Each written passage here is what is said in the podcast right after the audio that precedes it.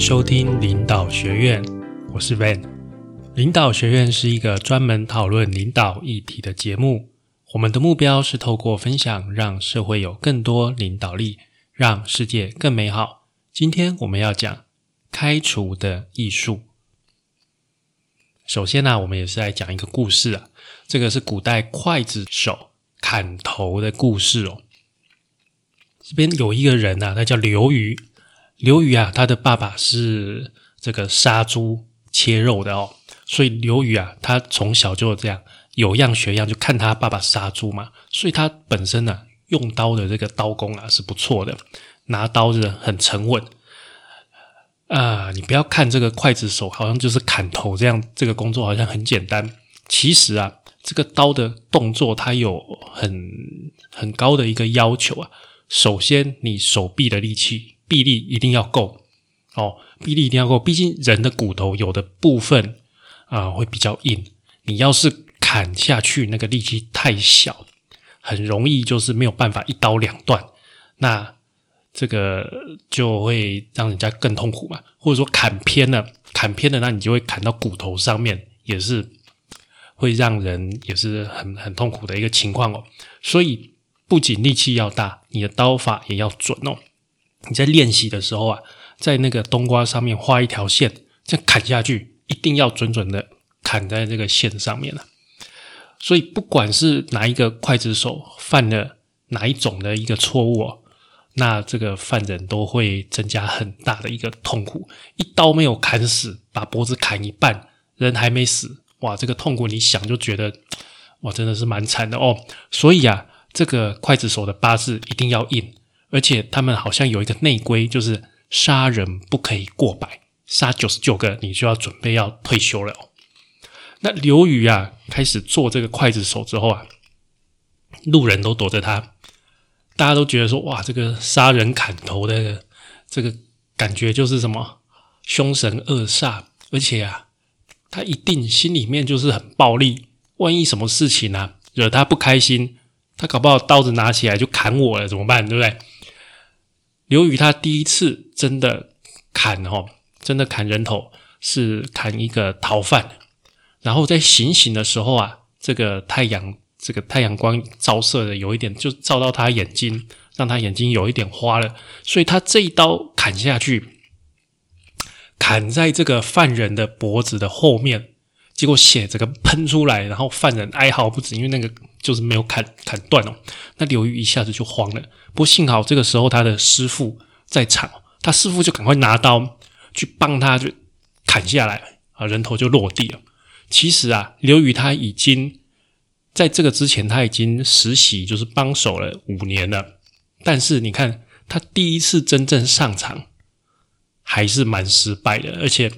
刘宇看到他师傅把他砍下来那个人头落地，鲜血直流那个时候啊，其实他也是差一点要晕过去，幸好是挺住了。这样那天晚上啊，刘宇就梦到一个断头的人站在他的床的前面，就是他那个白天的犯人，然后那个人手里还抱着自己的脑袋，一直跟刘宇讲说：“还我头来，还我命来。”这样子。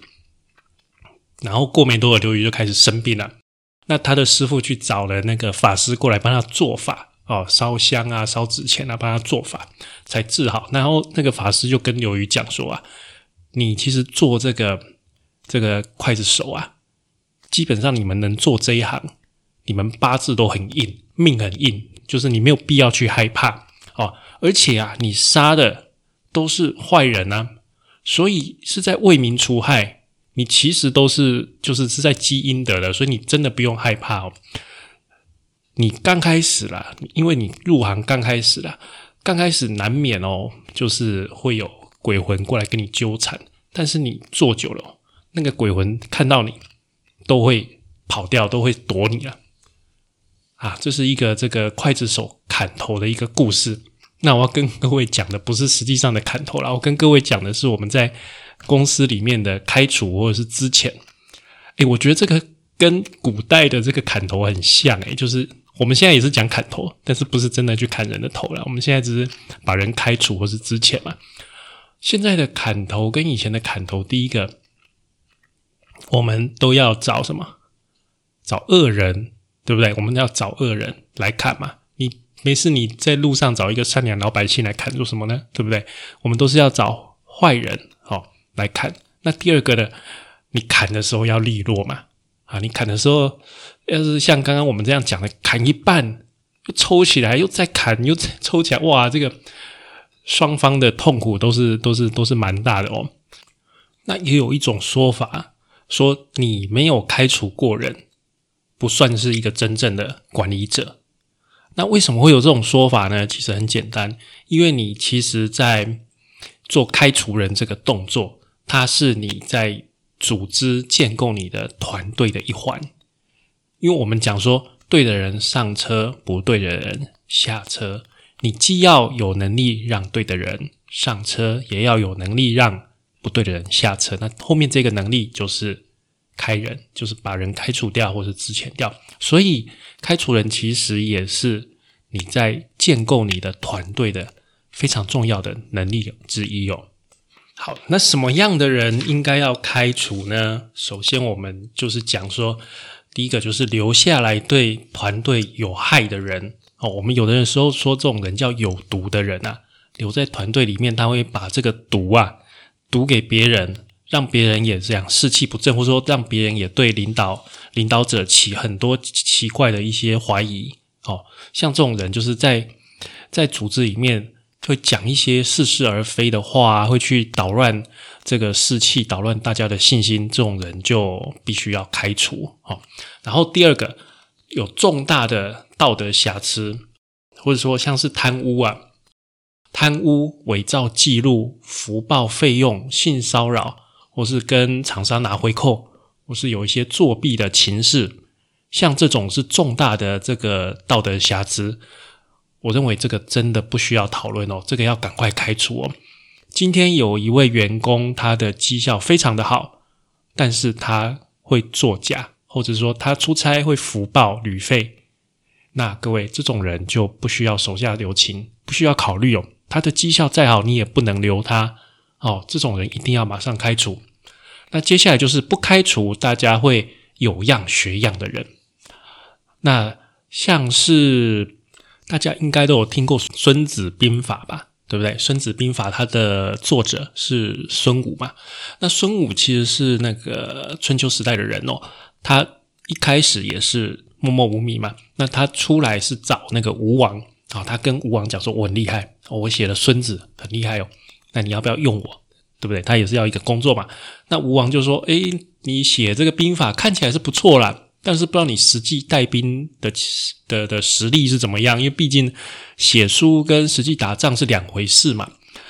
那孙武就说：“好，那吴王你随便派什么兵给我，我都带给你看，我已经把他们训练的很好。”那吴王心生一计，吴王心生一计，他就说：“好啊，那你就帮我后宫的宫女，把他们训练成像一支军队。”那孙武就好，那我就开始来挑战了。他就开始训练吴王那些宫女哦。那吴王那些宫女其实他们的头头哦，他们的在里面的领导是两个吴王的爱妾，吴王很宠他们的爱妾。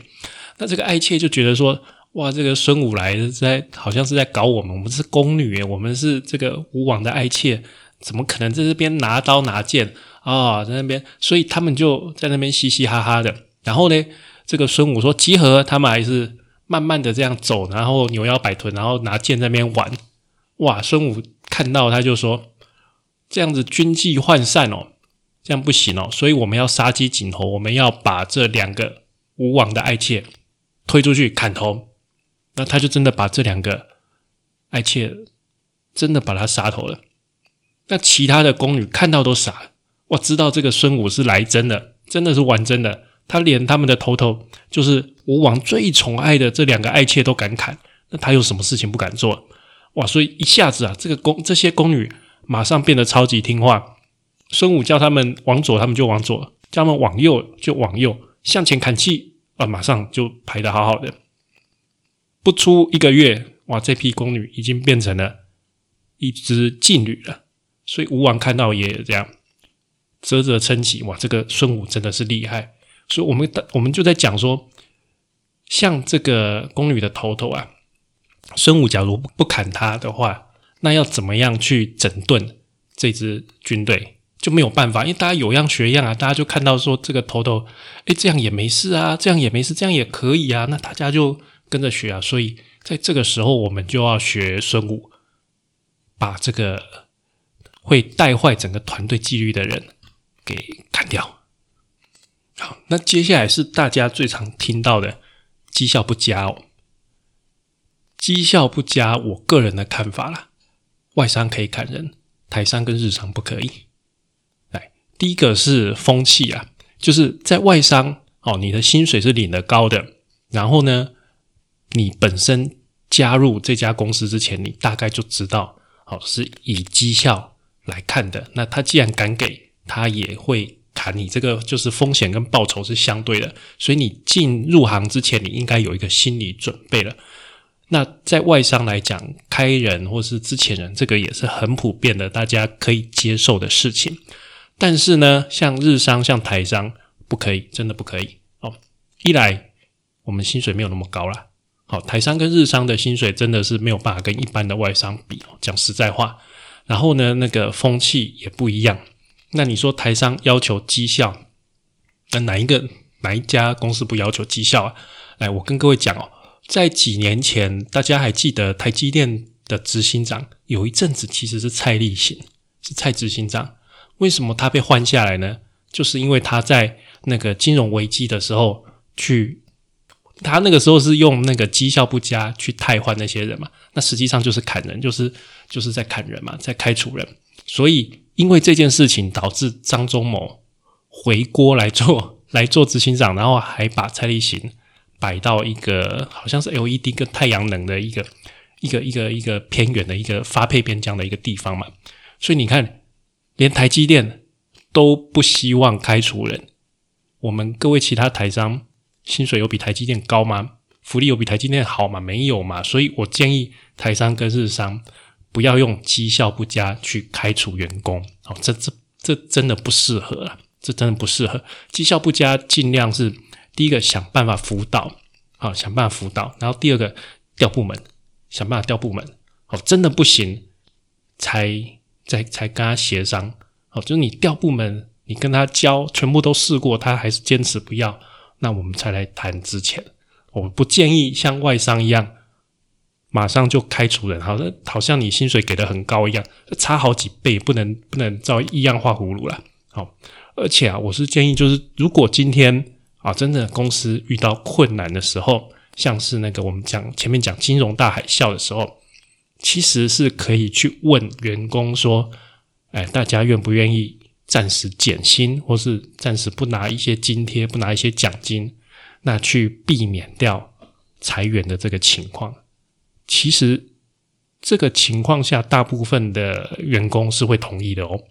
哦，以以台商日商的一个一个工作环境来讲，大部分的员工会同意。就是哎，我们都知道现在的日子不好过，那稍微大家都稍微钱拿少一点，但是让大家都可以继续工作，这个其实是可行的。哦，好，那接下来我们讲。这个劳基法的规定，其实劳基法在这边哦，就是分两类。第一类是开除，第二类是资遣啊。开除跟资遣差在哪里呢？就资遣费了，就是开除是可以不给资遣费。那劳基法在规定在什么样的情况下可以开除呢？第一个，他说于订立劳动契约时为虚伪意思表示，使雇主误信。而有受损害之余者，简单讲就是你欺骗了雇主啊，你欺骗老板，你欺骗公司。然后第二个呢，对于雇主、雇主家属、雇主代理人或者其他共同工作之劳工实施暴行或是有重大侮辱的行为者，简单讲暴力，好吧？你这是动手打人啊，或者砍人呢，那是不行的哦。第三个，受有期徒刑以以上刑之宣告确定，而未予之缓刑或未。准一颗罚金者，简单讲就是被判刑的啦。好，第四个，违反劳动契约或是工作规则，情节重大者啊，情节重大就是你不不仅仅是违规而已，还违规的蛮严重的。好，然后第五个是故意损耗机器、工具、原料、产品或是其他雇主所有物品，或者是故意泄露雇主技术上、营业上的秘密，导致雇主受有损害的人。所以他这个是啊，故意去乱使用公司的东西啊，公器私用，或者是泄露秘密啊。然后最后一点，第六点是无正当理由继续旷工三日，或者是一个月内旷工达到六日。所以你旷工连续三天，或者是一个月里面有六天，这个也是可以开除，可以不给啊资遣费的。所以只有这六点的情况，你可以开除。好，那接下来我们讲之前哦，之前也有五个情况，下面第一个是公司歇业或是转让的时候。那歇业就是说有部门结束营业，或是减少生产业，或者是合并部门导致劳工必须要减少，而且啊劳工没有办法安插到其他部门的时候可以支钱。那转让转业就是就是依法转售卖掉卖掉公司哦，但是没有留任，就是没有到新的老板那边的劳工，那可以支钱。第二个是亏损或是业务紧缩的时候啊，那当然公司亏钱或是。这个就是缩编的时候，这个时候是可以的，但是你要有证据。你的财报，我这边有规定，亏损你的财报不可以用短期，要以长期为准哦。第三个是不可抗力暂停工作在一个月以上的时候，就是停工太久了，超过一个月。第四个是业务性质变更，有减少劳工的必要，又没有适当的工作可供安置者，像是业务的性质变更啊，例如本来生产一般电器的产品。后来改做电脑产品。第五个是劳工对于所担任的工作确实不能胜任，这个是这这一条，我强力建议 各位不要用，不要用这一条啊！这一条等于是在否定你的员工了，就说你的能力不足，没有办法做这个工作了。那你既然能力不足，你一开始就不应该招他进来吧？都招他进来这么久了，然后你现在才跟他讲说你能力不足。一般你尽量用别条，即使你真的觉得他能力不足，好不好？我老实讲，即使你真的觉得这位员工能力是不适合这个职务了，我也建议你用其他的条款去跟他讲，你不要直接跟他讲说你的能力不足，因为这对人是一个直接的伤害，那也会造成他会很生气，他会不断的跟你作对。好，那劳基法规定就是预告的期间哦。这个跟我们离职的预告时间是类似的，诶，工作满三个月不到一年要于十天前预告，那满一年不到三年在二十天前预告，超过三年要在三十天前预告。所以各位发现什么？开除跟之前都不是那么容易。所以你如果在试用期发现这个员工不适合，最好就要让对方走，你不要迟疑。来，最后讲怎么开除哦。唉，其实我以前我有开过人，我大概四五年前哦，我开过两次，也是被老板叫我去去开人啊，就就老板就觉得老板就不喜欢他，但但是确实，我跟你讲，我开的那个时候是那些人的主管确实是符合那个，就是我们前面讲的，例如说有一些道德瑕疵，或者说有一些对团的团队有危害的一个情况，但是我觉得底下的人就。蛮冤枉的，因为因为主就是公司在开，他是开整个团队嘛，哦，那你真的跟到这个不好的主管，那真的是就是连下面的一起开掉啊。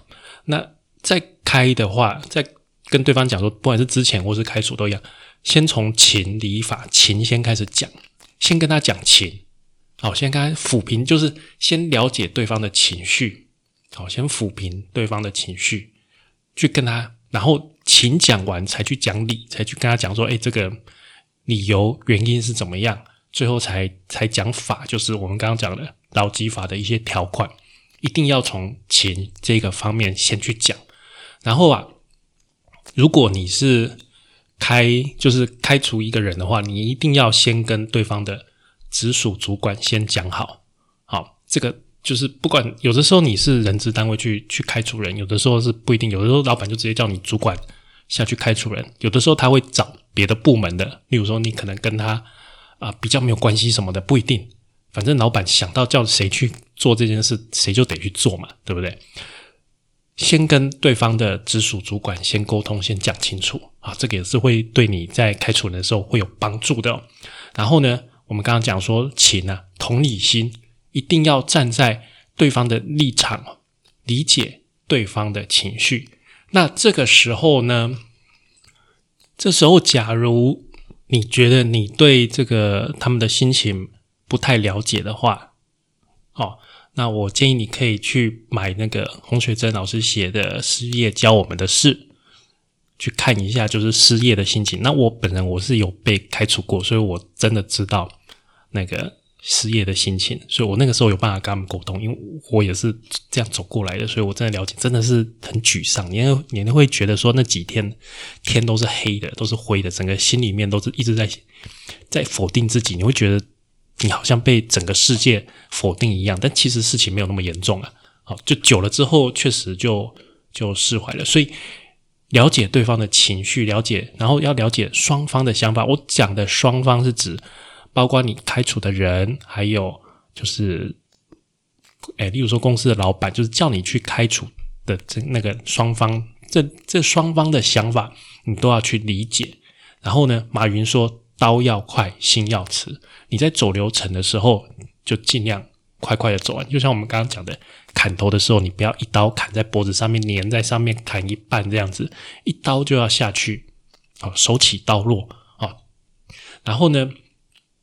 我们刚刚有讲劳基法嘛？如果是必须要给资遣费的话，就要给哦，不要硬逼人一定要自愿离职哦，不要这样子哦。那处理开除的时候啊，公司的一些作业的规定，一般是可以有弹性的哦，不一定要这么硬性的去去照着这个规定走，一般都是会有弹性的。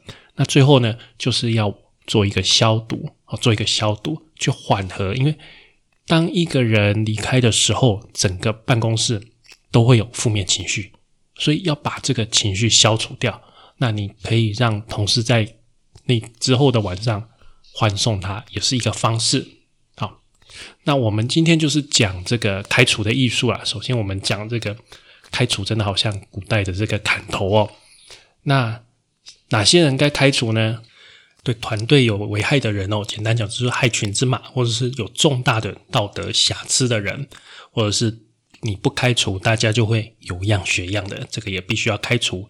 那绩效不佳的话，我们是建议外商是可以开人的，那台商跟日商就不建议哦。那劳基法的规定有分开除跟之前，之前就是要给资遣费哦。那怎么开除呢？我们还是讲情理法，然后呢，刀要快，心要迟。以上就是我们今天的节目，感谢您的收听与订阅，请帮我们在 Apple Podcast 评分与留言，也欢迎追踪我们的 FB 粉丝团方格子文章跟 IG，我们的 IG 账号是 Leadership C Podcast 领导学院，我们下次再见，拜拜。